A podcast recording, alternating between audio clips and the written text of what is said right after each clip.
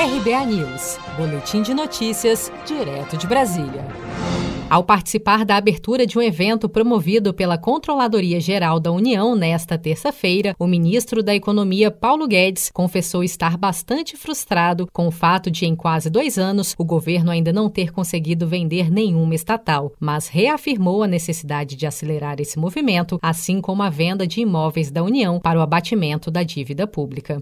Guedes defendeu que o atual governo foi eleito para privatizar estatais, mas disse que há acordos no Congresso impedindo ações nessa direção, impondo a necessidade de uma nova articulação política para dar andamento à pauta. Vamos ouvir. Eu estou bastante frustrado com o fato da gente estar aqui há dois anos e não ter conseguido vender uma estatal.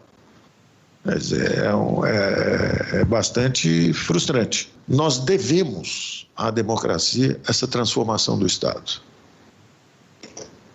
Nós devemos a um regime politicamente aberto essa transformação do Estado brasileiro.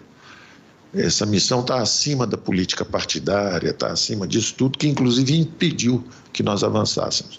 Acordos políticos, impedindo as privatizações de um governo liberal-democrata que foi eleito e que falou o tempo inteiro que ia privatizar.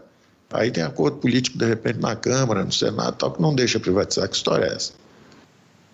Então, nós precisamos recompor o nosso eixo político para conseguirmos fazer as privatizações prometidas durante a campanha. Paulo Guedes não citou nomes em sua fala, mas no fim de setembro, o ministro da Economia chegou a dizer que, segundo boatos, o presidente da Câmara dos Deputados, Rodrigo Maia, estaria trabalhando com a esquerda para não pautar privatizações.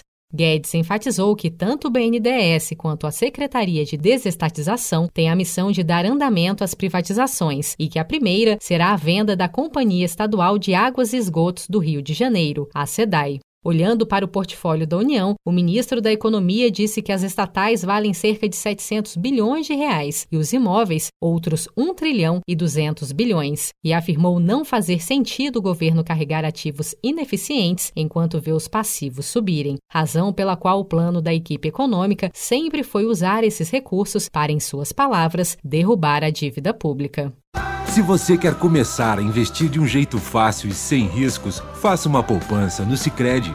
As pequenas economias do seu dia a dia vão se transformar na segurança do presente e do futuro. Separe um valor todos os meses e invista em você.